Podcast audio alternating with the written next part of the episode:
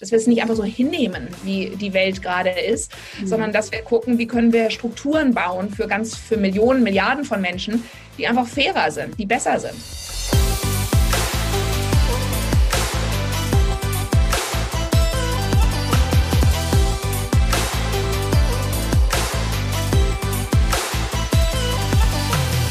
Ihr Lieben, herzlich willkommen zu Gedankendealer, eurem Podcast für das Dealen mit inspirierenden Gedanken rund um Business, persönliche Weiterentwicklung, Spiritualität und vielen weiteren Facetten des Lebens. Mein Name ist Christine und ihr wisst, wir laden Menschen zu uns ein, die die Welt besser machen und oder die uns wachsen lassen. Und äh, genau da rein in dieses Beuteschema quasi passt auch unser heutiger Gast. Joanna Breidenbach. Ich bin total froh, dass das geklappt hat, weil ich bin großer Fan von ihr. Ich habe ihr Buch gelesen, darauf auch auf sie gestoßen, mehr oder weniger. Und äh, vielleicht ein paar, wenn ihr sie noch nicht kennt, aber viele haben bestimmt schon von ihr gehört. Ähm, sie ist promovierte Kulturanthropologin. Sie ist Sozialunternehmerin. Sie hat nämlich gegründet betterplace.org, beziehungsweise auch mitgegründet. Sie kann ja gleich noch mal ein bisschen was dazu erzählen. Sie, sie ist auch Gründerin von Better Place Lab und Aufsichtsrätin von Gutorg. Auch da gibt's, glaube ich, vielleicht noch so ein paar Fragen, die ich zumindest habe. Und sie ist erfolgreiche Autorin zu dem Buch, was ich gerade benannt habe, New Work Needs Inner Work. Also von daher ähm, großer Erwachsenentraum für mich, dass ich heute mit dir sprechen darf. Ich heiße dich herzlich willkommen, liebe Joanna, und bin sehr, sehr froh, dass du dir die Zeit nimmst, um uns einfach in dein wichtiges Thema auch reinzuholen. Danke, okay. danke schon mal. Vielen Dank. Ich freue mich aufs Gespräch. Ja, und ich bin immer so ein bisschen neugierig, ähm, wenn ich die Menschen sozusagen digital zumindest treffen darf. Ähm, wie sind sie zu der Person geworden oder zu der Persönlichkeit, die sie eben heute sind? Und ähm, vielleicht kannst du uns mal so ein bisschen in die kleine, in die Jugendliche, in die erwachsene Johanna reinholen. Wie war so deine Reise zu der Person, die du eben heute bist oder das, was du heute tust? Ja, gerne. Ähm, also ich bin ja schon relativ alt, deswegen könnten wir ziemlich lange darüber reden. Ich versuche mal so die prägnantesten Elemente vielleicht äh, zusammenzufassen. Also wenn ich mir so, wenn ich auf mein Leben zurückblicke, dann finde ich es immer ganz interessant, so zwei Bewegungen mir anzuschauen. Einmal so, ich nenne das immer mit dem Englischen away from, ja, wo ich irgendwie von etwas auch weggelaufen bin, was der Motor war, was in meiner Kindheit schwierig war, wo ich dann irgendwie definitiv sagte, so will ich es nicht. Und das gibt natürlich ganz viel Energie, dann auch was anderes zu machen machen. Äh, und dann gibt es das neben dem Away From, gibt es das Towards To. Das ist eher so der Eros, der einen anzieht und so das, wo ich glaube, das ist so wahrscheinlich für jeden von uns so bestimmte Sachen gibt, Themen, ähm, die wichtig sind und die auch eine ganz wichtige Antriebs- und Anzugskraft sind. Ja? Mhm. Und ich glaube, in meinem Leben gab es beides total viel. Und insgesamt habe ich, bin ich, glaube ich, mit ziemlich viel Energie groß geworden oder ge geboren worden. Ja? Also ich habe, kann relativ lange irgendwie so manche Freunde von mir sagen so, dass ich so ein kleines Duracell-Männchen äh, bin. Ähm, und das kennen, ähm, glaube ich, manche gar nicht mehr den Begriff Duracell. Äh, das war eine Batterie. Aber ich kenne das, war so eine Werbung ne, von so einem Trommler, der, glaube ich, der immer trommelte, trommelte, trommelte. Ich kenne das, also, aber viele wahrscheinlich, äh, aber super. Ja. Genau. Und äh, also ich bin in Hamburg groß geworden. Ähm, ich, je mehr ich mich damit beschäftige, glaube ich schon, dass ich in einer Familie groß geworden bin, die auch durch die deutsche Geschichte sehr geprägt wurde, auch auf negative Weise, weil da einfach sehr viel Schattendynamik auch war und sehr viel, weißt du, die ganze Geschichte des Holocaust, die Sprachlosigkeit, die Nichtverarbeitung. Also ich habe, glaube ich, ja. relativ früh, früh gespürt in meinem Leben, dass es Bereiche gibt, die in unserer Gesellschaft nicht richtig sind. Ja, dass man eigentlich, wenn man ein freier Geist ist oder wenn man eigentlich von seinem Herzen ausgeht, dass man dann eigentlich die Welt anders gestalten würde. Ja, also da gab es so in mir ein relativ frühes Gefühl von Dissonanz, dass äh, Sachen nicht richtig sind. Ja, mhm. Was würdest du sagen, wann ungefähr fing das an? Naja, also ich würde schon sagen, dass ich das so in frühen 70er Jahren äh, sehr gespürt habe. Ja, ich bin mhm. in einem eher konservativen Elternhaus groß geworden. Zugleich aber war natürlich äh, 70er Jahre war Aufbruch. Äh, ja, also da war erstmal eine riesige Kluft. Äh, und ähm, ich habe in vielen Bereichen, glaube ich, des Lebens so eine Spannung gespürt äh, zwischen meinem Elternhaus auf der einen Seite, was sehr schön geistig war, was mir in vielen Bereichen auch eine sehr schöne Startbasis gegeben hat, ähm, aber auch von bestimmten Werten und Verhaltensformen und sowas einfach nicht wirklich dem entsprach, wie ich mich gefühlt habe. Ja, so mhm. mein Selbstausdruck. Mhm. Ja, da, da habe ich eigentlich, glaube ich, ziemlich viel für mich kämpfen müssen, glaube ich. Ähm, und vielleicht noch, um das Kämpfen zu beenden, erstmal, ich habe dann auch ziemlich viel in meiner ersten Phase von Teenager und junges Erwachsensein ziemlich viele Ängste gehabt. Äh, Krankheitsängste, Todesängste, die mich sehr angespornt haben, also unter denen ich sehr gelitten habe, die mich aber auch enorm angespornt haben, aus mir das Beste so quasi zu machen. Ja, also die haben mich so, ich wollte einfach ins volle Leben rein. Ja, und deswegen habe ich auch so dieses, was für mich auch leidvoll war, ähm, immer auch irgendwie eine positive Seite da drin gesehen, weil ich gemerkt habe, wow, das gibt mir ganz viel Antrieb, ähm, so mein eigenes Leben wirklich in die Hand zu nehmen und nicht so 0815, weil so einfach das Leben mit mir passieren zu lassen. Mhm. Ja, ja, ähm, ja. und. Kann ich total nachvollziehen. Und auch was du beschreibst, weil das haben ja eben viele nicht, dass sie aus dieser Angst auch eine Handlungsenergie wandeln, sondern dass das kam. Dann bei dir, ist das richtig in was Positives, so wie du es zumindest äh, beschreibst. Genau, und äh, ich glaube, meine Eltern haben das dann auch ermöglicht, dass ich dann auch von Hamburg weggegangen bin auf ein Internat in England, wo ich dann eine ganz andere Lebensweise kennengelernt habe. Also mein erster Freund da war wirklich so ein, voll im Punk drin und das war für mich äh, aus einem adligen Hamburger Elternhaus kommend plötzlich in so einer Punk-Szene zu sein, war so eine neue, aber so auch so, so eine rohe Energie, die ich da äh, mitbekommen habe, die mich auch sehr inspiriert hat. Ja. Ähm, und vor allen Dingen hat sie mir gezeigt, wie unterschiedlich Welten sein können. Ja, mhm. also ich meine, wenn du in Hamburg Harvestehude groß wirst, dann hast du das Gefühl, irgendwie alle Menschen äh, tragen blaue Blazer mit Goldknöpfen. Ja, Lauringe. genau. Ja. Und plötzlich siehst du, okay, es kann auch ganz anders sein. Und ich glaube, das war für mich eine große Befreiung, äh, ja, zu sehen, wie sehr ich auch ähm, in bestimmten Rahmen auf jeden Fall, in meinem psychischen Rahmen, äh, mein eigenes Leben gestalten kann. Ähm, und dann habe ich auch ein Studium gewählt, eben Kulturanthropologie, was das eigentlich fortsetzt, ja, weil das zeigt ja auch, wie Welt überall auf, äh, konstruiert ist. Ja? Man, wir können so unterschiedlich leben, alle Formen von Familienkonstellationen, von äh, Werten im Leben, von äh, Vorstellungen sind so auch konstruiert. Und das ähm, war für mich ein Studium, was mir total gut gefallen hat. Insbesondere, ich habe das auch dann also in München angefangen, aber dann in Berkeley und London zu Ende studiert äh, und habe da sehr, sehr viel Inspiration draus gezogen. War das, äh, war, war die äh, Auslands- äh, oder die, das ja, war ja, glaube ich, noch nicht so typisch in der, äh, zu der Zeit, dass man dann im Ausland studiert oder ich weiß nicht, wie es bei dir im Studiengang zumindest war. Heute ist es ja, klassischer. War, das, das stimmt. Also es war damals, heute geht ja auch jeder Schüler eigentlich, oder viele. Schüler auf jeden Fall machen Auslandsjahr. Das war damals nicht so üblich. Ähm, und äh, äh, im Studium vielleicht dann schon mehr. Äh, aber für mich war das so eine Erweckung, auch weil die Kulturanthropologie in Deutschland sehr historisch orientiert war und ähm, so äh, nicht so sehr zeitgenössisch wirklich die, die richtig relevanten Fragestellungen unserer Gesellschaft adressiert hat. Mhm. Und äh, das fand ich in Berkeley total belebend, weil da haben wir plötzlich über Schönheit Schönheitsoperationen unter amerikanischen Teenagern und die kulturellen Konstrukte und die Machtverhältnisse, nämlich von Versicherungen, die extra Policen dafür anbieten, dass schon irgendwie 16-Jährige sich ihre Brüste vergrößern lassen. Äh, ja, also da haben wir so das, das ganze Gerüst hinter unserer kulturellen Fassade analysiert, was ich super spannend fand. Ja, das glaube ich. Das klingt auch schon spannend. Da würde ich auch gerne, glaube ich. Wow, ja, wow. Vor allen Dingen da, ja, vor allen Dingen vor ein paar Jahren. Ja, Wahnsinn. Ja, und das war was. Und da habe ich dann am Anfang, ähm, ich habe schon sehr früh meinen Mann kennengelernt. Ich war 19, äh, als ich ihn kennengelernt habe. Also mit dem habe ich diese ganzen Schritte auch zusammen gemacht.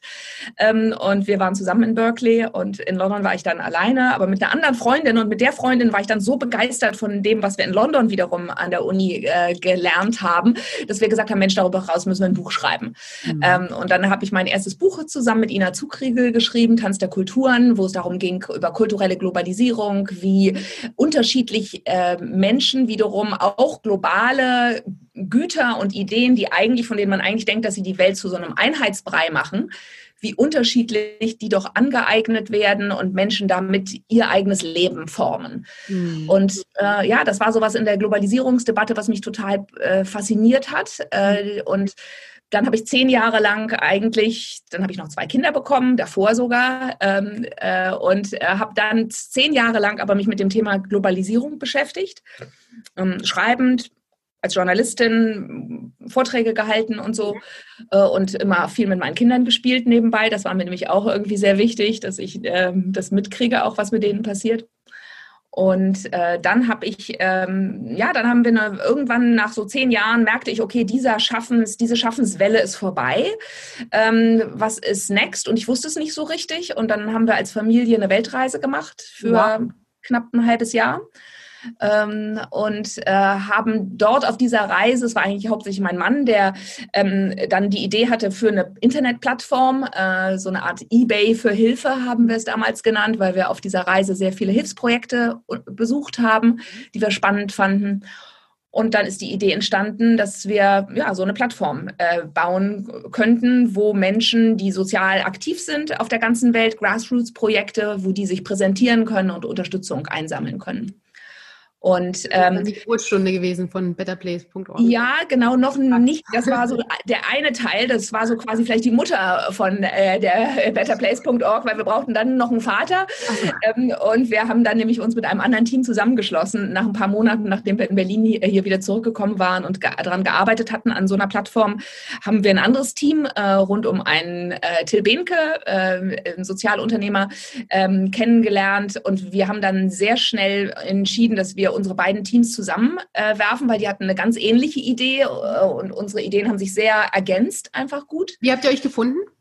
Wir haben uns witzigerweise auch wirklich übers Internet gefunden. Wir haben uns äh, darüber gefunden, dass der Programmierer von Till auf äh, eine, ich glaube über Xing, äh, hat der einen Blogpost von mir gesehen, wo ich über unsere Pläne, eine solche Internetplattform zu starten, gestolpert ist. Mhm. Ähm, und äh, die haben dann gedacht, oh, die machen ja was ganz ähnliches. Als wir dann von ihnen Kenntnis hatten, haben wir gedacht, oh Gott, die machen ja was ganz ähnliches. Am Anfang dann so, oh Gott, ja, jetzt nehmen die uns das weg oder so. Ja, ja.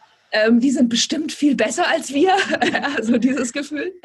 Ähm, und dann haben wir uns kennengelernt, ähm, haben uns, äh, fanden uns sympathisch, hatten das Gefühl, dass unsere Werte und unsere Vision sehr übereinstimmt äh, und haben dann eine sehr gute Entscheidung getroffen, dass wir, obwohl wir sehr unterschiedlich waren, einfach gesagt haben, okay, wir machen das zusammen.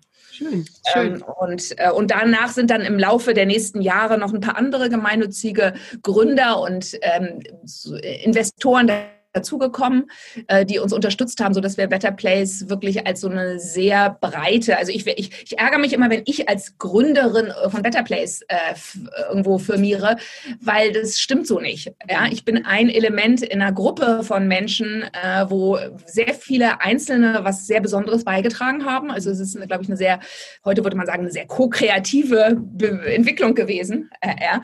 ähm, und äh, deswegen möchte ich das auch als Gemeinschaftswerk einfach gewürdigen Übersicht wissen. Ja, und jetzt ist es eben halt die größte Spendenplattform in Deutschland. Äh, wir haben bei der Spendenplattform 50 Mitarbeiter, ähm, läuft sehr gut, war auch total toll in der Corona-Zeit jetzt zu sehen, äh, wie hilfsbereit äh, so viele Deutsche sind. Wir haben wirklich das Spendenvolumen hat sich enorm gesteigert in den letzten Monaten, weil einfach so viele Leute auf Corona-Hilfsprojekte gespendet haben. Ja, cool. Super ja. cool. Und das denkt man gar nicht, ne? Da denkt man, jeder kämpft mit sich, aber es gibt doch viel äh, füreinander auch, ne? Genau, und das finde ich auch, weißt du, wenn du die Berichterstattung dir anschaust, dann ist es so ja. schade, ja, weil jeder äh, irgendwie berichtet über die Kämpfe um Toilettenrollen. Ja. Äh, aber dass Millionen von Menschen sich solidarisch zeigen jetzt in dieser Krise und äh, ganz viel füreinander machen, das ist einfach nicht mal eine Message wert. das ist so schade, ja. ja. Das ist äh, so schade. Bin ich total bei dir. Ist auch ein Grund, warum ich meinen ganzen Nachrichtenkonsum seit Jahren einfach reduziert habe, weil so die typischen Medien einfach keinen Mehrwert für mich haben. Ähm, und finde ich super schade dass man da wirklich nicht auf Verantwortung auch setzt, sondern genau guckt, wie kann ich eigentlich auch ein Land stärken mit den Messages, die eben häufig transportiert werden, eben nicht. Ähm, ja. Inwieweit das ja. vielleicht auch mit Themen wie dem am Wochenende zu tun hat, weiß man eben auch nicht, finde ich. Da hängt ganz viel auch immer dieses ähm, Konstrukt der Presse mit drinne, finde ich.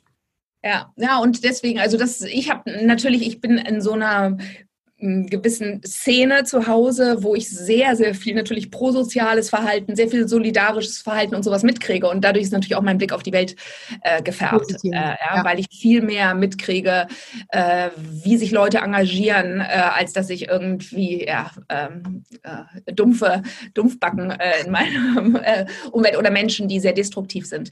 Mhm. Ähm, so äh, habe. Ja.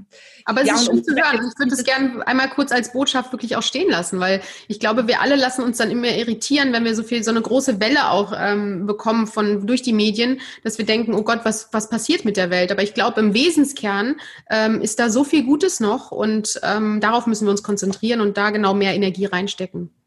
Ja, würde ich sagen. Und für alle, die sich dafür ein bisschen mehr interessieren, ich fand wirklich dieses neue Buch von dem ähm, Rutger Bregmann äh, im Grunde gut, ähm, was jetzt, glaube ich, auch auf Bestsellerlisten ist, fand ich wirklich ein tolles Buch, weil es einfach unser Menschenbild äh, anhand nochmal jetzt auch neu bewerteter psychologischer Forschung ähm, nochmal neu aufmacht und zeigt, dass Menschen wirklich, äh, dass man sehr, sehr viel manipulieren muss, damit, damit Menschen äh, wirklich negativ, destruktiv und in dem Sinne schlecht äh, werden, äh, ja? sondern äh, dass wir eigentlich einen Impuls haben, zum Leben beitragen zu wollen. Mhm. Äh, ja? Äh, und, und auch was, ja, das schöne, gute ähm, Wahre, dass das schon einfach auch eine Macht ist, die ganz viele, eine starke Dynamik ist und die uns antreibt. Ja, ja noch stärker antreiben muss. Schön. Ja, ja. danke dir. Ähm, und ähm, was war so schon, ähm, oder vielleicht kannst du mal, du, also ihr habt dann das ge äh, gegründet, betterplace.org, ähm, seid ja auch sehr, äh, super erfolgreich, hast du gerade beschrieben. Kannst du uns mal reinholen, was ist Better Place Lab? Ist das, ähm, gehört das direkt dazu? Ist es ein anderer Bereich? Ähm, vielleicht kannst du uns da mal reinholen. Genau, also äh, das Better Place Lab äh, gehört zum äh, zu, zu, zu, Better Place. Äh, insgesamt, du hattest vorhin auch in der Intro die Gut.org erwähnt. Ja, genau. Also es ist so, genau, es gibt eine gemeinnützige Aktiengesellschaft, die heißt Gut.org mhm. und die betreibt sowohl die Spendenplattform Better Place Org als auch das Better Place Lab als Think Tank. Mhm, und wir cool. haben jetzt seit einem Dreivierteljahr noch einen neuen Ort, in dem ich jetzt hier auch gerade sitze, ein Coworking ähm, für soziale Initiativen in Berlin-Kreuzberg am Paulin linke Ufer, das Boom, das Better Place Umspannwerk. Mhm. Also diese drei Aktivitäten werden von der Gut.org ähm, quasi gemanagt. Mhm. Ähm, und äh, das Better Place Lab ähm, ist 2010 entstanden, weil uns klar war, nachdem wir jetzt schon dann drei Jahre, also Better Place ist 2007 entstanden und nach drei Jahren war eigentlich klar, dass Digitalisierung maßgeblich auch die Arbeit im sozialen Sektor verändern würde und das gesamte gemeinwohlorientierte Handeln mhm. verändern würde. Mhm. Und wir sahen aber in Deutschland niemanden, der dieses Thema aufgegriffen hat. Äh, und der, wir haben es damals, Entschuldigung, wir haben es damals so als eine, wir wollten so eine Innovationsspritze in den sozialen Sektor sein mit unserem Think Tank, der Trendforschung macht und der aufzeigt, wie Digitalisierung positiv soziales Handeln verändern kann. Mhm. Und äh, mittlerweile ist das ein Team von um die zwölf Leute äh, plus noch ein Werkstudenten und so. Äh, und ähm, es trägt sich auch selbst. Also sowohl alle unsere, wir sind, verstehen uns ja als Sozialunternehmer. Also wir sind selbst nicht von Spenden abhängig, sondern wir haben für jede unserer einzelnen äh, Operationen, für unsere einzelnen äh, Geschäfte, haben wir ein Geschäftsmodell entwickelt, mhm. äh, sodass wir damit Geld verdienen äh, und dieses Geld dann wiederum reinvestieren können dass wir unsere Arbeit machen können. Ja, also wir mhm. müssen immer, wir streben immer eine schwarze Null oder einen kleinen Profit am äh, Jahresende an. Ähm, aber wir sind jetzt nicht in dem Sinne gewinnorientiert und auch unsere Aktionäre, die da investiert haben, die möchten Sinn zurückkriegen äh, ja, äh, und, und nicht äh, äh, noch mehr Geld. Ähm, so. Und das Better Place Lab ist ein Think Tank, der sich in vielen verschiedenen mittlerweile sehr diversifiziert. Wir sind ja jetzt auch schon zehn Jahre alt. Wir haben in vielen Ländern der Weltfeldforschung gemacht, äh, haben uns angeschaut, wie Menschen Digitales nutzen, um ihre, das Gesundheitssystem, das Bildungssystem, äh, Zugang zu Finanzen für Frauen und so etwas, also gesellschaftliche Missstände zu beseitigen, mhm. Antworten für große gesellschaftliche Fragen zu finden. So, das ist unser sehr breit aufgestelltes Portfolio, was wir mit vielen Projekten ähm, betreiben. Wenn du das so berichtest, äh, was ihr für vor allen Dingen ja auch wirklich ähm, Herzensarbeit macht, wie, wie, wie wie geht's dir abends, wenn du ins Bett gehst? Ähm, ach, ganz unterschiedlich.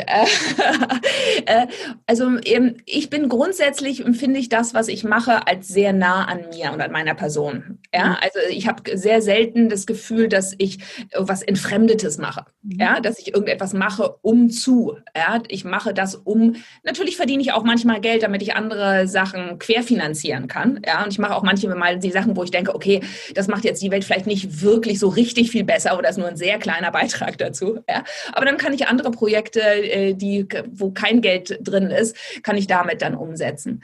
Ähm, also das empfinde ich als ein Privileg und das lässt mich auch abends, wenn du so fragst, so äh, äh, mit dem zufrieden sein, mit meinem Tagewerk zufrieden sein. Ja? Zugleich aber natürlich ist es dadurch, dass es so eng an, dadurch, dass bei mir alles so eins ist, mhm trifft mich natürlich auch vieles, wenn Sachen nicht so laufen. Äh, ja, und äh, wenn es Sachen gibt, wo ich ähm, ja, wo, wo es Unzufriedenheiten gibt, wo ich Missstände sehe, die mit dir, die, weißt du, die packen mich dann vielleicht auch noch mehr, als es jemanden anders packen würde, mhm. ähm, der dann einfach sich auf die Couch setzt und einen Netflix-Film anschaut. Mhm. Mache ich auch. Ja. aber ähm, Anders. Grundsätzlich bin ich aber sehr dankbar, dass es mir möglich war, was zu machen, wo ich ja, was eben so nah an mir dran ist. Schön, schön. Also es, es klingt für mich total erfüllend, aber klar, wenn man auch so, wenn das so sich so sukzessive ergibt, ist das ähm, so ein ganz klarer Weg wahrscheinlich auch und so eine Klarheit, ist das so eine Selbstverständlichkeit, dass ich das vielleicht auch machen darf, vielleicht irgendwann. Ja, natürlich. Und natürlich ist sowas ist immer auch erst nur im Retrospektiv so, ja. weißt du? Also wenn ich so, ich kann dir ganz viele Stationen erzählen, wo ich nächtelang nicht schlafen konnte, weil ich mir Sorgen gemacht habe, auch um die Finanzierung von Better Place, äh, ja, oder also das ist natürlich, weil Sozialunternehmertum ist nichts, was jetzt irgendwie so flutscht, weißt du? Das ist, wir versuchen eine neue Art von Wirtschaften aufzubauen, äh, wo eben nicht der Profit im Vordergrund steht. Also der ist wichtig, weil wir müssen ja unsere ganzen Aktivitäten refinanzieren, aber äh, genauso genauso wichtig ist, dass wir was Sinnvolles machen, dass wir ökologisch und sozial einfach einen Mehrwert erzeugen. Und das ist etwas, was entlang, leider noch nicht der normalen Logik unseres Wirtschaftssystems äh, entspricht. Mhm. Und deswegen ist das auch immer wieder ein Kampf, ja, weil die Ressourcen, die fließen halt immer dann doch in die Startups und in die Unternehmungen, die möglichst viel Profit am Ende versprechen. Mhm. Ähm, so, und das, da ist das schon irgendwie ein, auch immer wieder ein steiler Anstieg, ähm, das dann, weißt du, so sich so ein bisschen bis zu einem gewissen Grad auch gegen die Gesellschaft zu stellen oder bis zu einem mhm. gewissen Grad auch gegen die dominanten Kräfte ähm, zu agieren und so einen Sonderweg äh, zu gehen, das braucht auch Kraft. Mhm. Ja, und man könnte in vielen Situationen fast den bequemeren Weg ja wählen. Ähm, und aber die Werte entsprechen dem natürlich nicht. Ja, und letztendlich, wie du sagst, du bist Unternehmerin, natürlich nimmst du dann auch irgendwie Probleme des, der Strukturen von Prozessen mit nach Hause. Absolut. Ja, ja. ja. Aber was seid ihr für eine Firmierung? Ähm, wir sind eine gemeinnützige Aktiengesellschaft. Mhm. Also wir fanden das sehr äh, attraktiv. Auf der einen Seite die Aktiengesellschaft, also das sehr kapitalistische äh, Modell auf der einen Seite und dann das gemeinnützige auf der anderen und das miteinander zu verbinden. Äh, und ja, deswegen, das ist so unser, unser Konstrukt. Cool, cool. Es gab ja vor kurzem, also ich mag so ein Dreivierteljahr her sein, also diese, diese große Diskussion um die Purpose GmbH. Ähm, fand ich auch sehr spannend und mal gucken, wie es da weitergeht. Ähm, ja, auf jeden Fall. Das ist, finde ich, ich auch total positiv, diese Entwicklungen, dass ja. man Besitz neu denkt, dass wir ja. gucken, was gibt es für Möglichkeiten. Äh, und gerade bei der Purpose-Bewegung sieht man ja auch, dass es durchaus schon sehr historische alte Vorbilder gibt, wie Zeiss und Bosch und so ja. große äh, Familienunternehmen, äh, die sich auch anders aufgestellt haben. Ja total, total inspirierend. Bin ich gespannt. Gut, jetzt ähm, bist du ja, so Titel, so betitel ich dich jetzt mal. Ich weiß nicht, ob du selber von dir ist, wahrscheinlich einfach dein, dein ganzer Weg zum Thema New Work. Ihr habt ja sehr viel auch ähm, selbst im Unternehmen äh, Strukturen, ich weiß nicht, ob schon von Beginn an oder aber relativ lange schon auch verändert und seid nicht eben auch was so die Unternehmensstruktur angeht oder die internen Strukturen, eben keine klassische Hierarchieabfolge, sondern habt euch da ähm, auf eine Reise schon vor vielen Jahren begeben. Und ähm, das, was dich natürlich auch heute zu, ich nenne es jetzt einfach mal so, zu einer Expertin in, zum Thema New Work macht. Ich weiß nicht, ob du dich selber auch so beschreibst, aber ich würde sagen, dass da ist schon ein Expertentum Großes da, allein auch schon ja durch äh, die Angebote, die du auch nach draußen trägst. Ähm, jetzt ist das Thema New Work ja durch Corona, würde ich sagen, nochmal ein bisschen anders, hat es nochmal eine zusätzliche Welle bekommen bekommen, was schön ist, was total cool ist. Ähm, wie siehst du das? Ähm, haben wir New Work so im Durchschnitt begriffen? Ähm, so, wenn man es jetzt mal pauschal, äh, oder ist es was, was eher noch von vielen missverständlich benutzt wird? Ja, also ich glaube, wir sind da in so einem, insgesamt sind wir auf einer Forschungsreise, wie neue Arbeitsformen aussehen, die für unsere Anforderungen passen. Und vielleicht sage ich noch einmal ganz kurz was zu unserem eigenen Weg. Also ähm, wir haben äh, im Better Place Lab, nicht bei der Plattform, sondern nur in unserem Think Tank, haben wir 2014 angefangen, mich als Chefin zu ersetzen und ähm, eine sehr radikale Form von Selbstorganisation aufgebaut. Ja, also in diesem Team gibt es keine Chefs, es gibt keine Manager, äh, sondern es gibt etwas, was wir eine Kompetenz evidenzbasierte Hierarchie nennen. Äh, mhm. ja, da kann ich vielleicht später noch ein bisschen mehr dazu sagen. Ähm, zu deiner Frage grundsätzlich. Ich glaube, ähm, ja, Corona hat diesen ganzen Themen rund um neue Arbeitsformen und Führungsformen totalen Aufwind gegeben, allerdings auch sehr verkürzt. Weißt du, viele Leute verstehen jetzt darunter nur Remote, ja, dass wir aus dem Homeoffice arbeiten. Ja. ja. Äh, und das ist es natürlich nicht. Ja. Also in meiner Verständnis sind, ist New Work etwas, wenn du dir vorstellst, unsere, die ganzen Strukturen unserer Arbeitswelt, ja, so das 9 to 5, äh, ja, die Hierarchien, die wir aufbauen, die wir gewohnt sind in unseren Unternehmen, die sind alle entstanden im Industriezeitalter, im 19. und 20. Jahrhundert für eine Welt, die sehr anders war doch als unsere jetzige digital globale Welt. Mhm. Ja? Und ähm, für mich ist New Work eigentlich äh, der Versuch, neue passende Arbeitsformen für diese neue Ära zu finden, in die wir gerade reinrutschen, mhm. die viel dezentraler ist durch digitale Technologien, dadurch viel komplexer äh, ja, ähm, die viel kollaborativer ist, viel mehr Verbindungen zwischen unterschiedlichen Akteuren ermöglicht, ähm, die viel flüssiger ist, viel schneller sich verändert äh, und nicht mehr so starr ist. Ja, wie wenn du dir vorstellst, am Fließband müssen irgendwie die, die genormten Teile rauskommen, ist es klar, dass das irgendwie eine andere Arbeitsorganisation braucht, als wenn du in dieser sehr, sehr flüssigen Welt, in der ja. wir heute leben, versuchst, adäquat als Unternehmen oder als Organisation darauf zu antworten. Ja? Mhm. Ähm, so und deswegen ist für mich New Work eben so sind die, die unsere Versuche, die nächste Stufe, das Update zu unserer bestehenden Arbeitswelt zu, gemeinsam zu erarbeiten. Äh, mhm. ja? Ähm, und ich habe eine relativ einfache Definition für New Work von, äh, für mich, beziehungsweise Bettina Rollo, äh, Organisationsentwicklerin, mit der ich viel zusammengearbeitet habe und die ja auch den Prozess im Better Place Lab äh, die ganze Zeit betreut hat. Äh, wir verstehen unter Selbstorganisation, äh, unter, Entschuldigung, unter New Work, ähm, dass äh, in einem Unternehmen Entscheidungen dort gefällt werden, in einem Unternehmen, wo die meiste Kompetenz dafür vorhanden ist. Mhm. Ja? Und nun würden vielleicht viele Chefs von sich sagen, die ist bei mir, ja, aber wir wissen natürlich alle, dass in arbeitsteiligen Organisationen ganz viel Kompetenz auch in ganz unterschiedlichen Bereichen eines Unternehmens vorhanden ist. Mhm. Und dass wir aber häufig so gewohnt sind, dass wir das dann erst oben werden die Entscheidungen gefällt. Ja? Mhm. Und für mich ist New Work deswegen eine, eine Entwicklung hin zu mehr geteilter Führung, wo mehr Menschen im Unternehmen entlang von ihren Kompetenzen mehr Verantwortung übernehmen, äh, mehr Macht bekommen ähm, und deswegen dann auch selbstständiger äh, Entscheidungen treffen können. Ja, so das wäre ist meine Definition. Und ich glaube, ganz viele Leute, die sich momentan damit beschäftigen, die sind sich auch sehr unsicher. Weißt du, was sie unter dem Begriff zu verstehen haben? Ist das irgendwie so der Casual Friday? Ist das irgendwie ein bisschen, ähm, dass zwei Hierarchiestufen zusammengelegt werden? Ist das irgendwie der Tischkicker in der Kantine? Ja, also da gibt es natürlich auch sehr viel Kosmetik.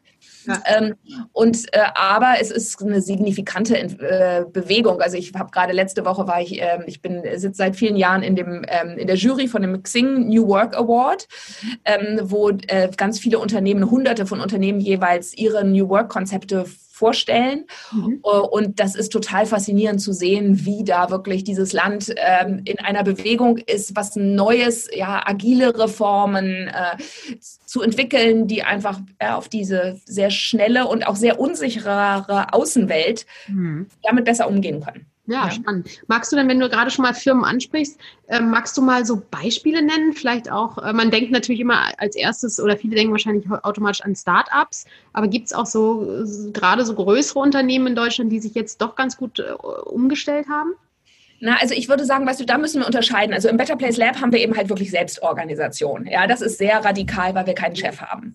Ähm, was du aber bei vielen Unternehmen siehst, ist, dass sie ähm, so den für sich nächsten Entwicklungsschritt gehen. Ja, also dass sie aus einer ziemlich hierarchischen Organisation, wo Menschen nicht sehr viel Freiheit haben, ihre eigenen Entscheidungen zu fällen, dass da mehr Freiräume geschaffen werden.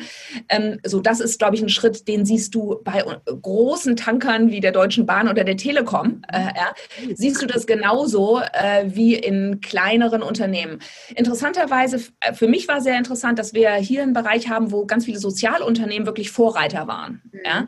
Also Better Place Lab ist 2014 diesen Weg gegangen. Ein Unternehmen wie Soul Bottles mhm. äh, in äh, Berlin, äh, die diese ähm, ökologisch nachhaltigen Flaschen äh, herstellen, die sind nach dem holokratischen Prinzip organisiert. Die haben auch sehr früh äh, total sehr, sehr partizipativ gearbeitet. Ähm, Ashoka Deutschland, ein großer Verband für Sozialunternehmer, ist auch diesen Weg gegangen. Also es ist interessant, dass die, der, der Impuls dafür kam häufig von Unternehmen, die sich auch dafür eingesetzt haben, dass die Welt draußen besser wird, ja, und die dann gesagt haben, wenn wir uns einsetzen für eine bessere Welt da draußen, dann müssen wir ja gucken, dass unsere eigene Mik Mikrowelt, unsere Unternehmenswelt, dass die, dass wir erstmal gucken, dass da die Prinzipien, die wir in der Welt sehen wollen, dass die da erstmal realisiert werden. Ja? Also ich glaube, das war ein ganz starker Impuls heraus, zu sagen, wir können nicht irgendwie äh, was Gutes verordnen da draußen, sondern wir müssen erstmal selbst unsere Hausaufgaben machen und für uns gucken, wie können wir denn gut zusammenarbeiten, dass der Mensch im Mittelpunkt steht, dass äh, so Potenzialorientierung ist ja ein ganz wichtiges Stichwort in diesem Bereich, ja, dass wir das Potenzial von einzelnen Menschen äh, fördern können. Ähm, und dann der Begriff des Purpose, ja, dass wir als Unternehmen eben etwas machen, äh, was nicht nur Sinn macht, sondern äh, dass äh, die, die Vorstellung ist da, dass Unternehmen selbst auch ein Potenzial haben. Ja, dass nicht nur du und ich als Individuen ein Potenzial in uns angelegt haben, sondern dass auch Unternehmen, Organismen ähm, etwas haben, wohin sie sich entwickeln wollen. Ja, ist vielleicht erstmal ein bisschen eine seltsame Vorstellung, ja, so ein Unternehmen als Wesen, ja, und äh, die Aufgabe von Mitarbeitern und Leitern ist dann eben halt zu gucken, in welche Richtung möchte denn unsere Organisation sich entwickeln. Mhm. Ja, und das sind alles neue Ideen, die total, finde ich, sehr, sehr interessant sind und die unsere Arbeitswelt, die ja so viel von unserer Lebenszeit äh, äh, auffrisst, will ich sagen, ja, und wo, wenn du dir die Untersuchungen anschaust, so viel im Argen liegt. Ja, mhm. also ich finde immer so wieder dieses 69 Prozent aller Deutschen sind emotional von ihrem Arbeitgeber entfremdet. Ja, ja. ich meine, das ist so eine krasse Zahl. Ja. ja. Oder 80 Prozent gehen nicht gern zur Arbeit oder so. Ich meine, das ist, genau. das ist unfassbare Zahlen, ja. Ja. ne, und da anzusetzen, äh, wo jetzt sowieso Unternehmen unter Druck sind, weil sie merken, sie müssen sich verändern, um wettbewerbsfähig zu bleiben, um ökologisch irgendwie sich neu aufzustellen. Ja, weil wir sehen ja, dass unser bestehendes Wirtschaftssystem überall an die Grenze kommt und schon eigentlich weit hinüber hinausgeschossen ist. Ja. Äh, ja. Und jetzt gilt es so zu gucken, okay, wie können wir in planetarischen Grenzen wirtschaften? Was ist wirklich wichtig? Einfach auch so eine Rückbesinnung, die natürlich auch, finde ich, schon in Corona stattgefunden hat so, was, was ist mir wichtig im Leben? Ist es wirklich einfach noch mehr Geld?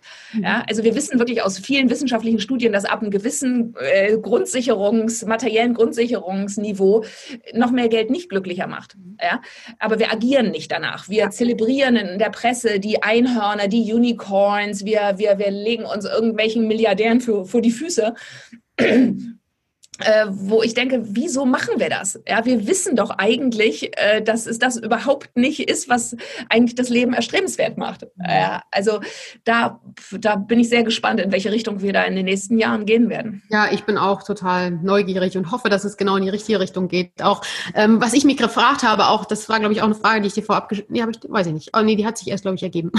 Wie auch immer. Auf jeden Fall, ähm, du sagst ja auch, wenn New Work needs Inner Work, dein Buch, ja, oder euer Buch ähm, das ist ja, wir sind so viel, äh, verbringen wir Zeit auf Arbeit, dass es so wichtig ist, dann natürlich auch sehr sein eigenes Potenzial mit reinzugeben, aber auch natürlich den Umgang äh, untereinander ganz anders auf einer anderen Ebene auch äh, sich zu begegnen und Co-Kreation ist ein Stichwort, mehr Empathie. Ähm, ich habe mich gefragt, jetzt auch gerade, weil die Geschehnisse äh, in Berlin ja auch waren, ähm, wenn wir jetzt mal, ist nur reine Hypothese, aber wenn ich mir vorstelle, dass beispielsweise viel, viel mehr Unternehmen dieses Inner Work machen ähm, und wir gerade deutschlandweit auch gerade in großen Unternehmen viel, viel stabilere Menschen haben. Ich glaube, wir, wir hätten einen ganz anderen Umgang auch miteinander und es würden vielleicht auch ein paar gesellschaftliche Veränderungen mit sich bringen, die ähm, jetzt natürlich nicht ausschließen, dass es trotzdem immer noch mal ähm, Handlungen gibt, die wir nicht nachvollziehen können. Aber ich glaube, es würde viel Veränderung mit sich bringen. Ich glaube auch so ein bisschen dieses, wir mehr Freiheit, wir, äh, wir wollen ja mehr Freiheit, wir wollen demokratisch leben, aber gerade deswegen brauchen wir auch Inner Work. Also deswegen finde ich das auch so ein, so, ein, so ein tolles, so eine tolle Botschaft, dass wir es eigentlich für alle Bereiche brauchen, wenn wir gerade so demokratisch auch weiterleben wollen. Ja, ja, also äh, genau, vielleicht kann ich einen Schritt so quasi zurückgehen ja. und sagen, weshalb dieses Inner Work aus meiner Perspektive so wichtig ist. Ja? Ähm, also ähm, es ist ja so, wir haben, hatten das am Anfang unseres Gesprächs schon so ein bisschen angerissen, dass äh, durch Digitalisierung, aber auch natürlich durch sowas wie Corona unsere äußere Welt sehr, sehr viel unsicherer wird. Mhm. Ja, sie ist nicht mehr so vorhersehbar, sie gibt einfach nicht mehr so viel Sicherheit den einzelnen Menschen.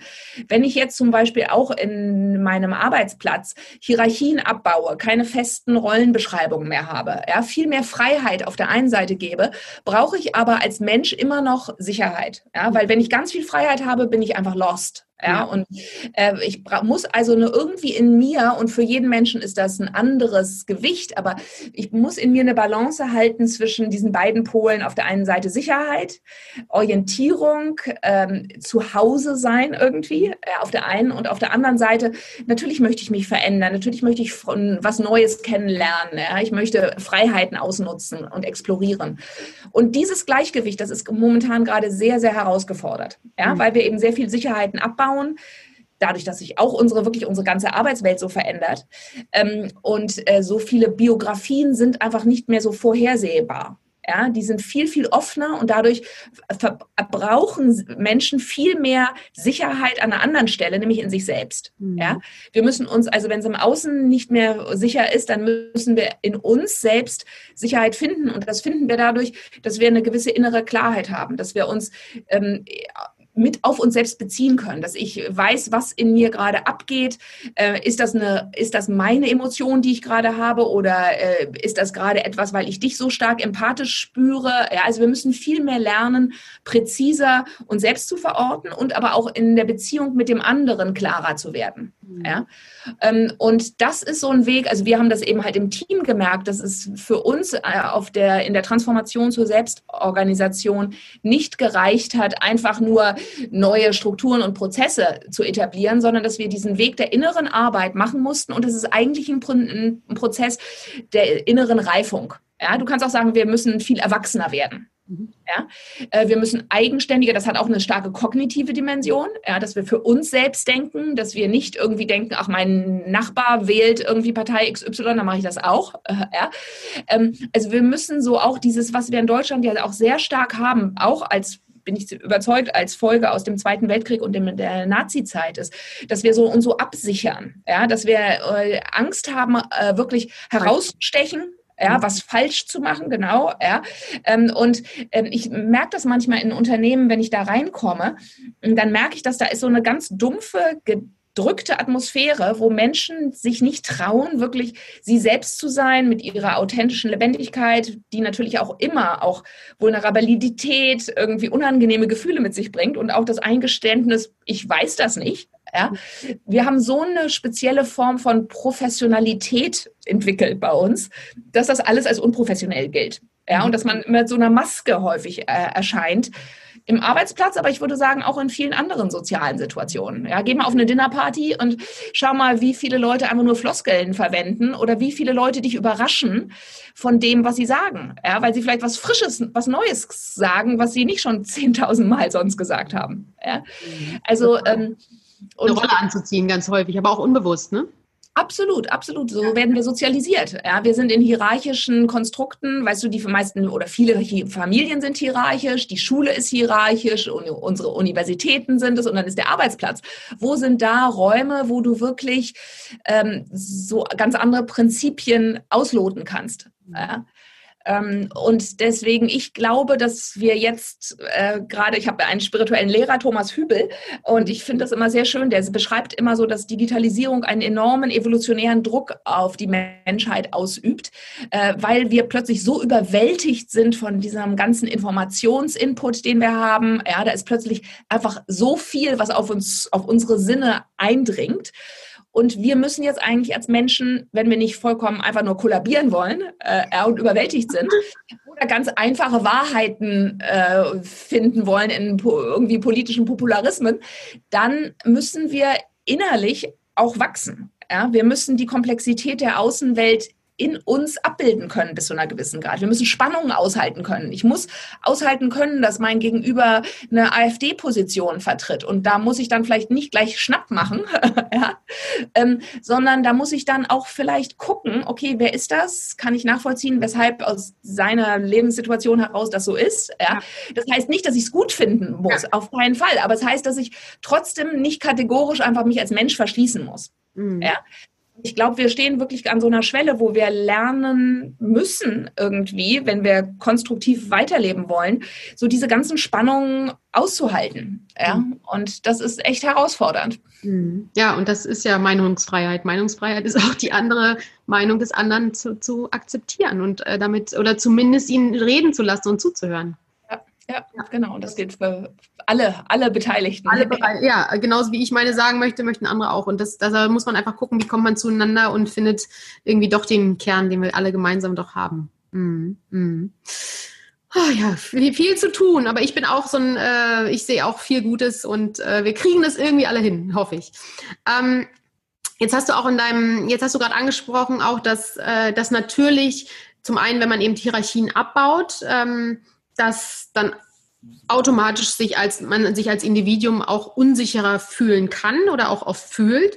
Ähm, gibt es bestimmte, ja, schwer zu sagen, aber ist es, gibt es Unternehmen, für die das gar nicht geeignet ist? Wenn vielleicht, wo du sagst, da sind genormte Sachen zum Beispiel, kann man da, gibt es so ein paar also ich glaube, weißt du, äh, ich glaube, Selbstorganisation ist definitiv nicht für alle äh, Leute geeignet. Also Bettina Rollo sagt immer, und das finde ich eigentlich ein sehr schönes Bild, sie sagt, sie versucht niemandem irgendein Organisationsmodell aufzudrängen, sondern sie mhm. schaut, dass es eine gewisse Stimmigkeit gibt, dass die Menschen, die in einem Unternehmen arbeiten, die haben eine, die haben bestimmte Werte, die haben bestimmte Bedürfnisse, die haben aber auch bestimmte Interessen, also mhm. die wollen sich auch irgendwo hin entwickeln äh, ja.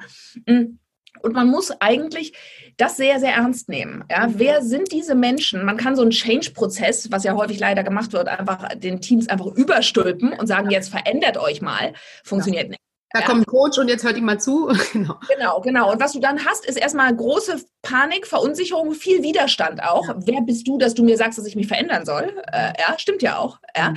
Ähm, das ist ja ein Eingriff auch von der Unternehmenswelt auf deine, auf dich als Person. Mhm. Ja, und da kannst du eigentlich nur eingeladen werden und das kann eigentlich nur eine Entwicklung sein, die aus den Menschen und aus den Teams heraus entsteht. Ja, mhm. dass die sagen, ja, wir möchten lebendiger sein, wir möchten mehr von uns zeigen, wir möchten eine größere Version unserer selbst sein. Ich glaube, da hat jeder Mensch schon irgendwie auch oder ganz die meisten Menschen haben da, danach ein Verlangen, mhm. ja, so ihren nächsten Schritt zu machen. Und wenn du das in einem Unternehmen hinkriegst, ja, dass Menschen einfach kraftvoller ähm, gemeinsam für sich, aber auch gemeinsam sind, mhm. ähm, dann ist das eigentlich das, was, was das Ziel ist. Ja, mhm. also für jede Organisationsform, das kann eine Bürokratie sein, ja, die von vorne bis hinten verregelt ist.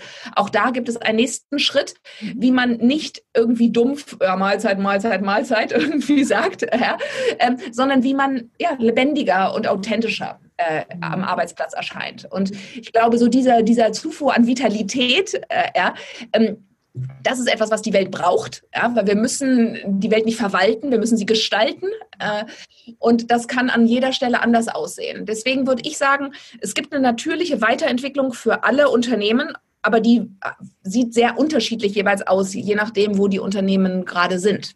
Ja. Mhm. Das ist auch das, was du in deinem Buch als oder was ihr als Gleichgewichtsprinzip so ein bisschen beschreibt. Je nachdem, wie viel ich loslasse an vielen Bereichen, muss ich gucken, wie kann das Team es dann auch äh, auffangen oder ist das Team bereit dazu?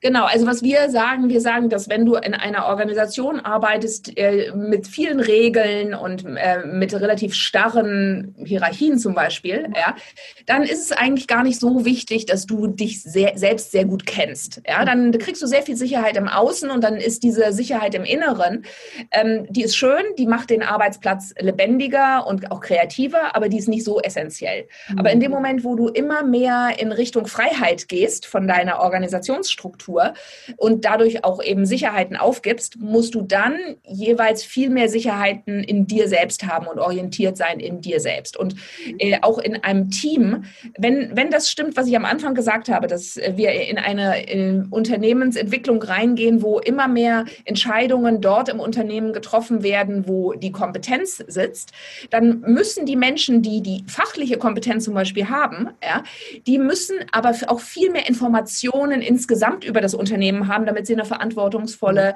Entscheidung treffen können. Ja? Weil wenn ich zum Beispiel im Einkauf irgendwo sitze äh, ja, und sage, ja, also ich weiß, wir brauchen das und das, dann muss ich aber auch vielleicht die strategische Entwicklung meines Unternehmens auf dem Schirm ja. haben. Ja. Weil ich weiß, dass wir vielleicht gerade in einem halben Jahr irgendwie umschwenken werden und dass wir in eine andere Richtung gehen. Also ja. Ähm, das bedeutet, wenn, wenn du das ernst meinst, dass mehr Menschen Entscheidungen treffen können, dann musst du auch mehr Wissen Menschen zur Verfügung stellen im ja. Unternehmen. Ja, dann müssen viel mehr, zum Beispiel im Better Place Lab sind alle Kennzahlen und alle Zahlen eigentlich, die wir haben, sind vollkommen transparent für jeden im Team. Ja? Wenn jeder eine Entscheidung, jemand eine Entscheidung treffen möchte, dann kann er ganz, ganz viel Informationen abscannen und natürlich auch Gespräche führen mit Kollegen, bevor er die Entscheidung fällt die bei ihm liegt in seinem Verantwortungsbereich. Aber er muss auch dieses andere auf dem Schirm haben. Ja, also das ist auch ein Wachstumsprozess. Wiederum, ich kann nur nicht nur sagen, ich bin jetzt hier für mein kleines Ressort verantwortlich. Nein, weil wenn ich eine Entscheidung treffe, muss ich, muss ich entscheiden können, hat vielleicht diese Entscheidung weitere Folgen für andere Abteilungen und so. Ja, also insgesamt vergrößerst du dadurch äh, die Komplexität für jeden Einzelnen und das ist ein Wachstumsprozess wieder. Mhm. Ja, so viel Komplexität auf dem Schirm zu haben und das große Ganze einer Unternehmung sehen zu können, ist ein Prozess, den kann man lernen. Das ist eine Kompetenz, wie du eine fremde Sprache lernst. Mhm. Ja, so kannst du auch Komplexität in dir beinhalten lernen.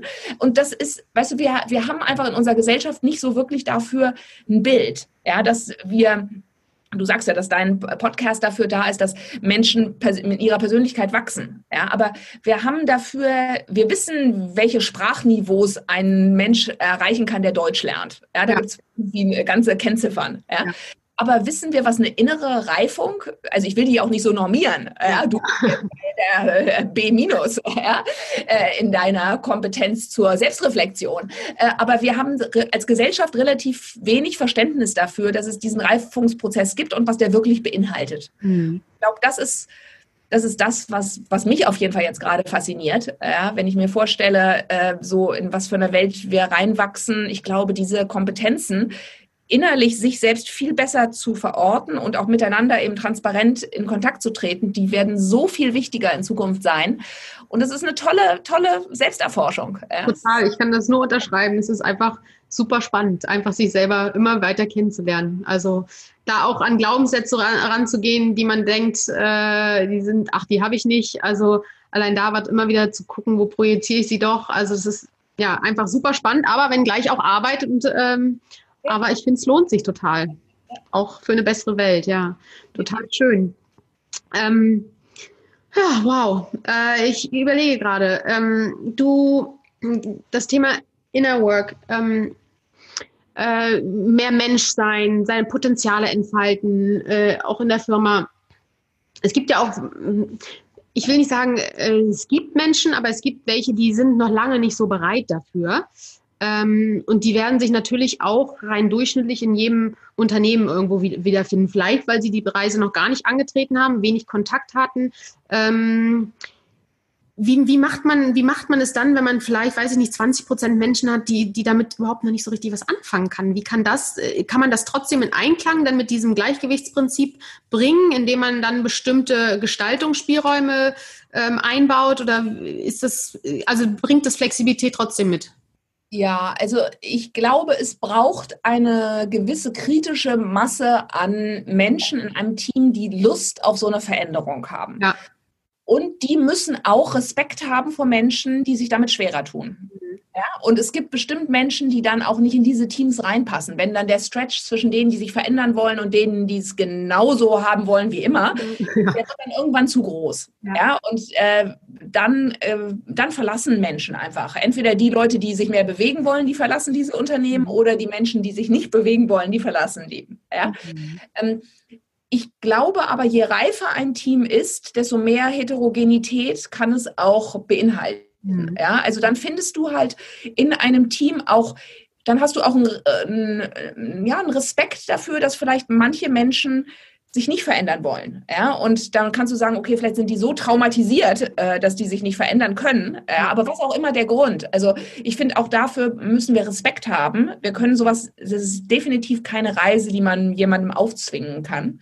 Man kann inspirieren, man kann einladen, man kann begleiten. Und wir müssen, glaube ich, wenn wir in Unternehmen solche Entwicklungen machen, müssen wir wirklich auch sagen, das ist eine echte Ressourcenentscheidung. Ja, wir investieren da rein, in dieses Inner Work von unseren Mitarbeitern, damit die entlang ihrer Geschwindigkeit und ihrer Richtung einfach ihren Schritt machen können. Ja? Mhm. Und das ist ein Risiko, weil, weißt du, wenn äh, das Inner Work hat keine Ziellinie. Ja, du weißt nicht, Potenzial ist, genau, du weißt nicht, was rauskommt. Ja, ja. Das ist ein Fünfjahresplan oder ein Jahresplan, wo du sagst, okay, das, du kannst schon sagen, dass bestimmte Kompetenzen, dass du die erwerben kannst. Ja, da gibt es schon eine Zielrichtung. Also ich glaube, wir können lernen, selbstreflektierter zu werden. Ja, wir können lernen, besser mit uns in Kontakt zu sein, mehr zu wissen, wer wir sind, was uns triggert, was uns antreibt und so. Also da gibt es schon Sachen, die man wirklich sehr grundständig auch lernen kann. Ja? Mhm. Äh, zugleich aber ist das eine Reise, die so wild dann auch sein kann, ja, dass du einfach nicht weißt, was rauskommt. Und dazu sind viele Unternehmen äh, nicht oder viele Menschen auch nicht äh, das gewillt, das zu machen, weil wir ja eben durch unser Sicherheitsbedürfnis gerne wissen wollen, wo wir in zwei Jahren sind. ja. Manche auch ein bisschen Sorge haben. Ich habe mal irgendwo gelesen, dass Menschen lieber, ich glaube, es war eine amerikanische äh, Studie, aber auch äh, relativ renommiert, ähm, dass Menschen lieber äh, zehn Minuten Elektroschock äh, sich geben lassen, anstatt zehn Minuten mit sich allein zu lassen. Das fand ich eine wahnsinnig äh, krasser ja. Vergleich einfach. Ja, ja, ja, klar. Ich meine, wir sind so, schau mal in jede äh, U-Bahn oder in jedes öffentliche Verkehrsmittel oder auf der Straße, wenn du siehst, wie wenig Menschen einfach nur in sich ruhen und in sich sind. Äh, geht mir ja auch so. Ich hole dann ja auch gleich mein Handy raus und schaue, ob ich noch ein paar E-Mails erledigen kann. Ja, ja. Also wir können, und das ist, was wir dabei natürlich machen, ist, dass wir, wenn da bestimmte innere Spannungen auftauchen, dann überspringen wir die gleich. Wir wollen die einfach nicht fühlen. Mhm. Äh, ja, und dann gehen wir gleich in eine Aktion. Mhm. Und ich bin da Weltmeister drin. Ja, also äh, ich hatte ja am Anfang über meinen auch äh, Weglaufen vor Sachen äh, gesprochen. Ähm, ich bin da ziemlich gut drin, auch äh, meine inneren Spannungen durch sehr viel äh, Aktion zu überspielen und bemühe mich immer mehr, weißt du, mehr so in ja, mein Sein reinzukommen, mehr irgendwie mehr zu fühlen, mehr auch das ganze Chaos in mir zu spüren äh, und, ähm, und gucken, ob nicht in dem Moment, wo ich mit diesen wahrscheinlich auch authentischeren Teilen von mir in Kontakt bin, dass dann die Aktion, die daraus resultiert, noch eine wirksamere, noch eine andere, eine andere Bewegung einfach ist als das, was ich irgendwie ähm, sonst so mache in meinem Aktionismus. Ja. Mhm. So. Mhm. Ja, sehe ich genauso. Also ich erwarte von manchen Menschen auch mehr, als dass ich selber rutsche ich auch mal in die eine oder andere Falle wieder rein. Also ist auf jeden Fall, äh, ja, aber dafür sind wir Mensch und wenn wir das erkennen, ist auch schon mal ein Weg, bin ich immer sehr dankbar. Ähm, siehst du Unterschiede ähm, oder sage ich grobe? Ich meine, natürlich ist jeder Mensch Individuum und so, aber wir haben ja schon auch, äh, jede Generation ist ein bisschen anders geprägt, so dass man so ein, so ein gewisses so, ein, so eine, ich will keine Schubladen aufmachen, aber man kann schon so eine gewisse Masse sagen, ist einfach ein bisschen unterschiedlich geprägt durch die Generation. Ähm, hast du das Gefühl, so ein Unternehmen, die vielleicht jünger ausgerichtet sind, ähm, die einfach Generation Y, Z, na gut, die haben gerade angefangen, äh, da sind, dass die eine andere Offenheit auch haben, ähm, dann aber vielleicht an, an, anderen Stellen wieder noch ein bisschen mehr lernen müssen. Ähm, ist das im Prinzip ausgewogen oder sieht man schon Unterschiede? Also in meiner Erfahrung und auch Bettinas, weißt du, meine Erfahrung ist ja sehr stark Better Place Lab. Ja, ja. ja, und natürlich habe ich mit vielen anderen Unternehmen Kontakt, spreche mit vielen Menschen, aber Bettina ist diejenige, die wirklich mit vielen Teams arbeitet. Und die sagt immer, nee, eigentlich, eigentlich sieht sie gar nicht so eine große Generationenunterschied. Ja, also sie sieht eher, dass es in allen unterschiedlichen Unternehmen immer Menschen gibt, die das spannend finden, die in diese Richtung gehen wollen. Äh, und dass es in allen, äh, auch in allen Altersgruppen Menschen gibt, die eher sicherheitsorientiert sind und die ähm, da nicht so interessiert oder sogar ablehnen. Ja, mhm. also in meiner Erfahrung ist das nicht unbedingt ein Altersthema. Mhm. Ähm, es ist natürlich vielleicht so, dass schon eine neue Generation, das ist einfach äh, nicht wir, also es gibt in der neuen Generation, in der jüngeren Generation gibt es häufiger, glaube ich, als in meiner Generation die Frage nach der Sinnhaftigkeit. Ja, mhm. wozu trage ich bei? Es ist einfach ein größeres Bewusstsein dafür da, dass wir auf einem bedrohten Planeten leben und auf jeden Fall in bestimmten Bevölkerungsgruppen gibt es einfach da so ein Verantwortungsgefühl oder ein Gefühl, da möchte ich was da machen. Mhm. Ja, und, ähm, und es ist auch so, dass viele Menschen sich nicht mehr so einfach in so ein kleines Kästchen von einem Organigramm einbauen lassen wollen äh, ja, und sagen wollen, ich äh, habe jetzt hier einen Chef und der sagt mir, was ich zu tun habe. Mhm. Ja, also da nehme ich schon äh, gerade auch bei gut ausgebildeten Jugendlichen oder jungen Menschen einfach eine stärkere Sehnsucht oder ein starke, stärkeres Selbstbewusstsein auch wahr, ich möchte mich auch irgendwie hier ähm, ausdrücken. Äh, mhm. ja, ich möchte meinen Freiraum haben, in dem ich selbst wirken kann und ich bin jetzt nicht nur Befehlsempfänger. Mhm. Ja, also da ist schon was, was sich da, äh, glaube ich, verändert, sowohl in der Berufswahl, ja, dass Leute eben halt vielleicht nicht mehr immer nur nach rein den For-Profit-Unternehmen gehen, sondern dass viele Menschen auch sagen, nee, ich möchte was machen, wozu ich auch inhaltlich stehen kann. Äh, und, äh, und dann kommen auch bestimmte Arbeitsformen, die auch sehr reizvoll wirken. Also wir, ich würde schon sagen, dass wir äh, im Better Place Lab ein wesentlich attraktiverer Arbeitgeber geworden sind. Ähm, aber auch ein anspruchsvollerer Arbeitgeber. Ja, das ist auch anstrengend bei uns zu arbeiten, ja, weil es oh, eben ne, genau nicht nur das neue, das Work gibt, sondern eben halt auch das äh, Inner Work und weil du noch eine ganze Schippe neuer Kompetenzen dazu erlernen musst on the job. Äh, ja. Ähm, ja. ja, schön. Schön. Also ich finde es spannend. Ich liebe Herausforderungen. Von daher finde ich es eigentlich cool, dass sich das alles so verändert und jeder zumindest die Möglichkeit bekommt, mehr mitzugestalten, wenn er äh, oder er kann sich zumindest umsehen, welche Unternehmen. Ach ja, das wollte ich noch wissen. Gibt es so eine Art Siegel, das Unternehmen vielleicht, wo man, woran man erkennen kann, dass Unternehmen vielleicht schon eine Stufe gegangen sind? Äh, wenn ich mich jetzt irgendwo bewerben sollte, als äh, irgendwo würde man das erkennen oder ist das eigentlich eine Frage für ein Bewerbungsgespräch? Anders kann ich es im ja, Moment nicht machen. Ich glaube, das ist eine Frage. Für, also ich glaube, da gibt es, also es gibt es nicht. Ähm, es gibt natürlich sowas wie den Xing New Work Award, wo sich einzelne Teams immer vorstellen und wo mhm. äh, neue Arbeitsexperimente ähm, auch veröffentlicht werden. Aber ähm, äh, das gibt es nicht. Ich würde immer sehr stark schauen, äh, was sind die Werte dieses Unternehmens und nicht nur auf der Website, weil da kann man viel schreiben. Ja. Ja ähm, sondern äh, wie, wie lebendig fühlt sich dieses Unternehmen an in einem Bewerbungsgespräch? Muss ich da schrumpfen, wenn ich durch die Tür reingehe oder kann ich da ich selbst sein? Äh, mhm. ja, wäre für mich ein wichtiges Kriterium.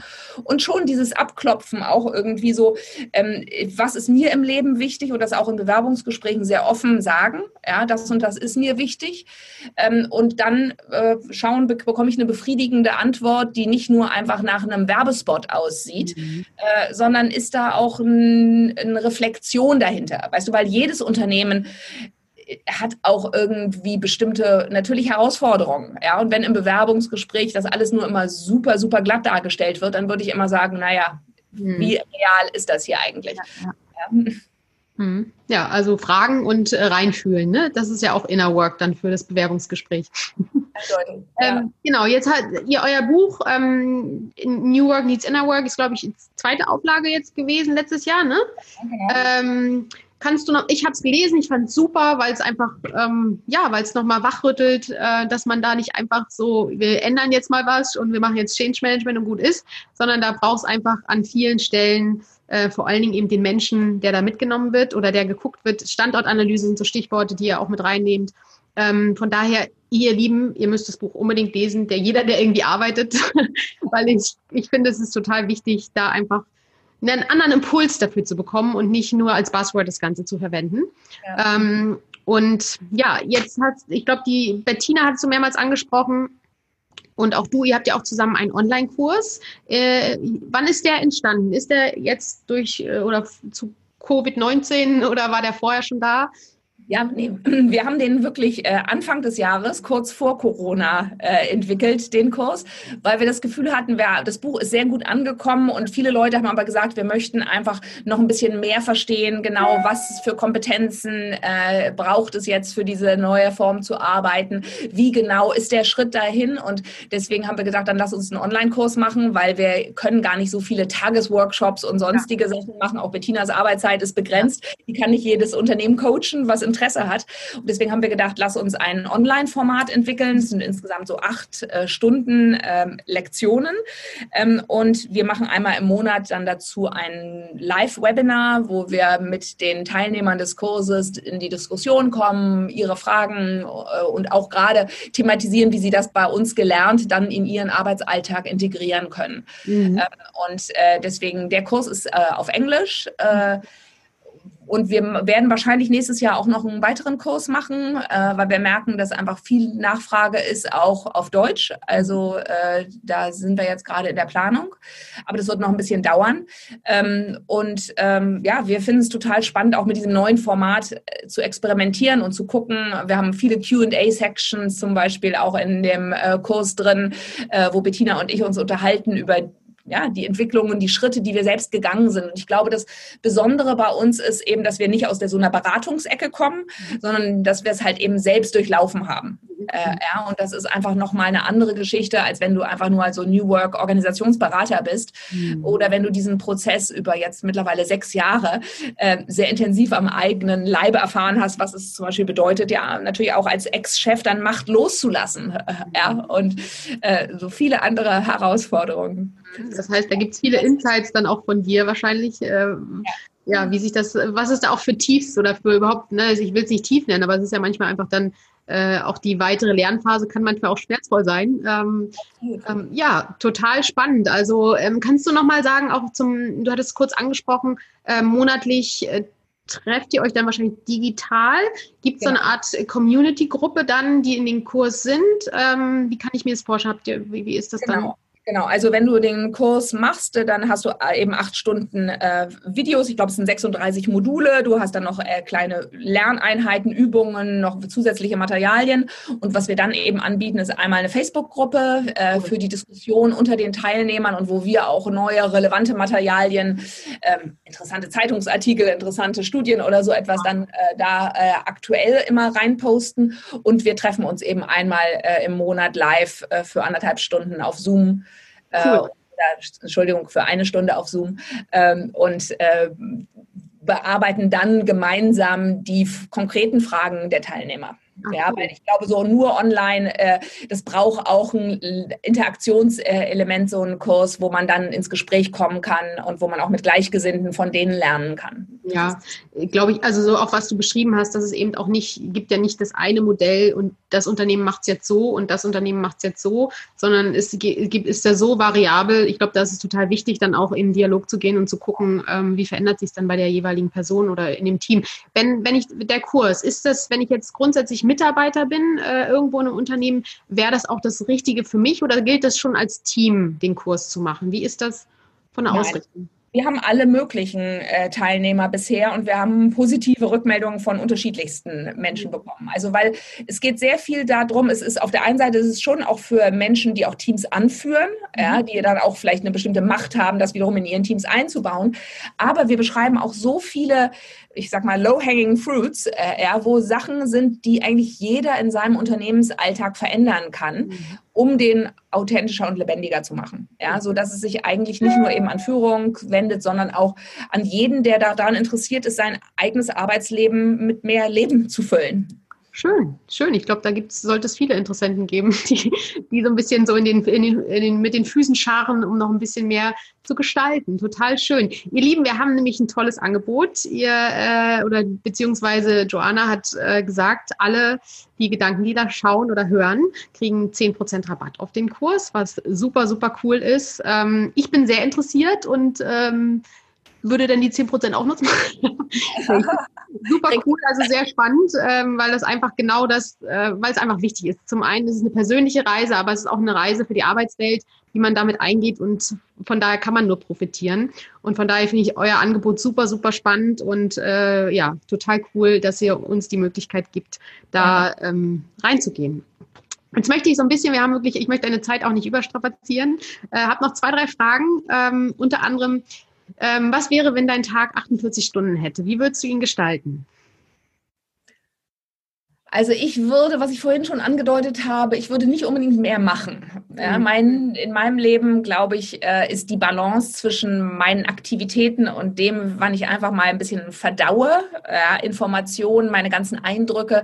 Ich glaube, ich würde mehr Zeit dafür nutzen, die Sachen, die ich in meinen busy, busy 24 Stunden mache, dann wiederum in dem Rest der Zeit mehr auf mich wirken zu lassen und äh, ja, mehr zu spüren, mehr reinzuspüren äh, und mehr so auch meine eigenen inneren Kompetenzen noch wirklich viel weiterzuentwickeln. Ja, mhm. also äh, ich glaube, das wäre es. Und meine These ist, dass dann auch die Aktionen, die da draußen entstehen, nochmal kraftvoller und zielführender sind und auch wirksamer sind. Ja. Mhm. Mhm. Schön, schön. Schön zu hören. Schön. Inspiriert mich auch. Cool. Hast du sonst noch eine, hast du noch irgendeine abschließende Botschaft, wo du sagst, das, das äh, möchtest du uns noch irgendwie mitgeben als Impuls, vielleicht auch eine Frage, die wir uns selber stellen? Ja, ich glaube, weißt du, wir haben ja ziemlich viel darüber geredet, äh, so was der Einzelne in dieser neuen Arbeitswelt für eine Rolle einnehmen kann und was es an inneren Kompetenzen braucht, um ähm, zu gestalterisch am Arbeitsplatz zu erscheinen.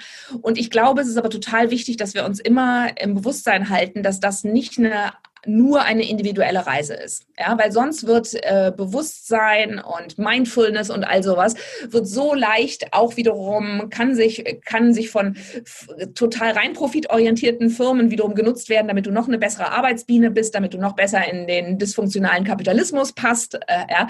Also für mich ist es immer ganz wichtig, dass wir das beides denken, zusammen sehen. Ja. Auf der einen Seite unsere menschliche individuelle Reise und auf der anderen Seite aber auch, dass wir Strukturen bauen, die einfach mehr den Menschen dienen. Ja, und wir leben einfach in einer Welt, wo sehr, sehr viel Druck ausgeübt wird auf Individuen. Ja, wenn du dir anschaust, wie viele Menschen vom Burnout betroffen sind, wie hoch die psychischen Erkrankungen steigen. Ja, also unser gesellschaftliches System ist so schräg in so vielem. Und ich möchte immer dafür plädieren, dass wir an beidem arbeiten. Ja, dass wir an uns, äh, uns weiterentwickeln und dass wir aber daraus auch immer Aktionen ableiten, die wiederum das System als Ganzes, dass wir es nicht einfach so hinnehmen, wie die Welt gerade ist, mhm. sondern dass wir gucken, wie können wir Strukturen bauen für ganz, für Millionen, Milliarden von Menschen, die einfach fairer sind, die besser sind. Mhm. Ein positives Wechselspiel sozusagen.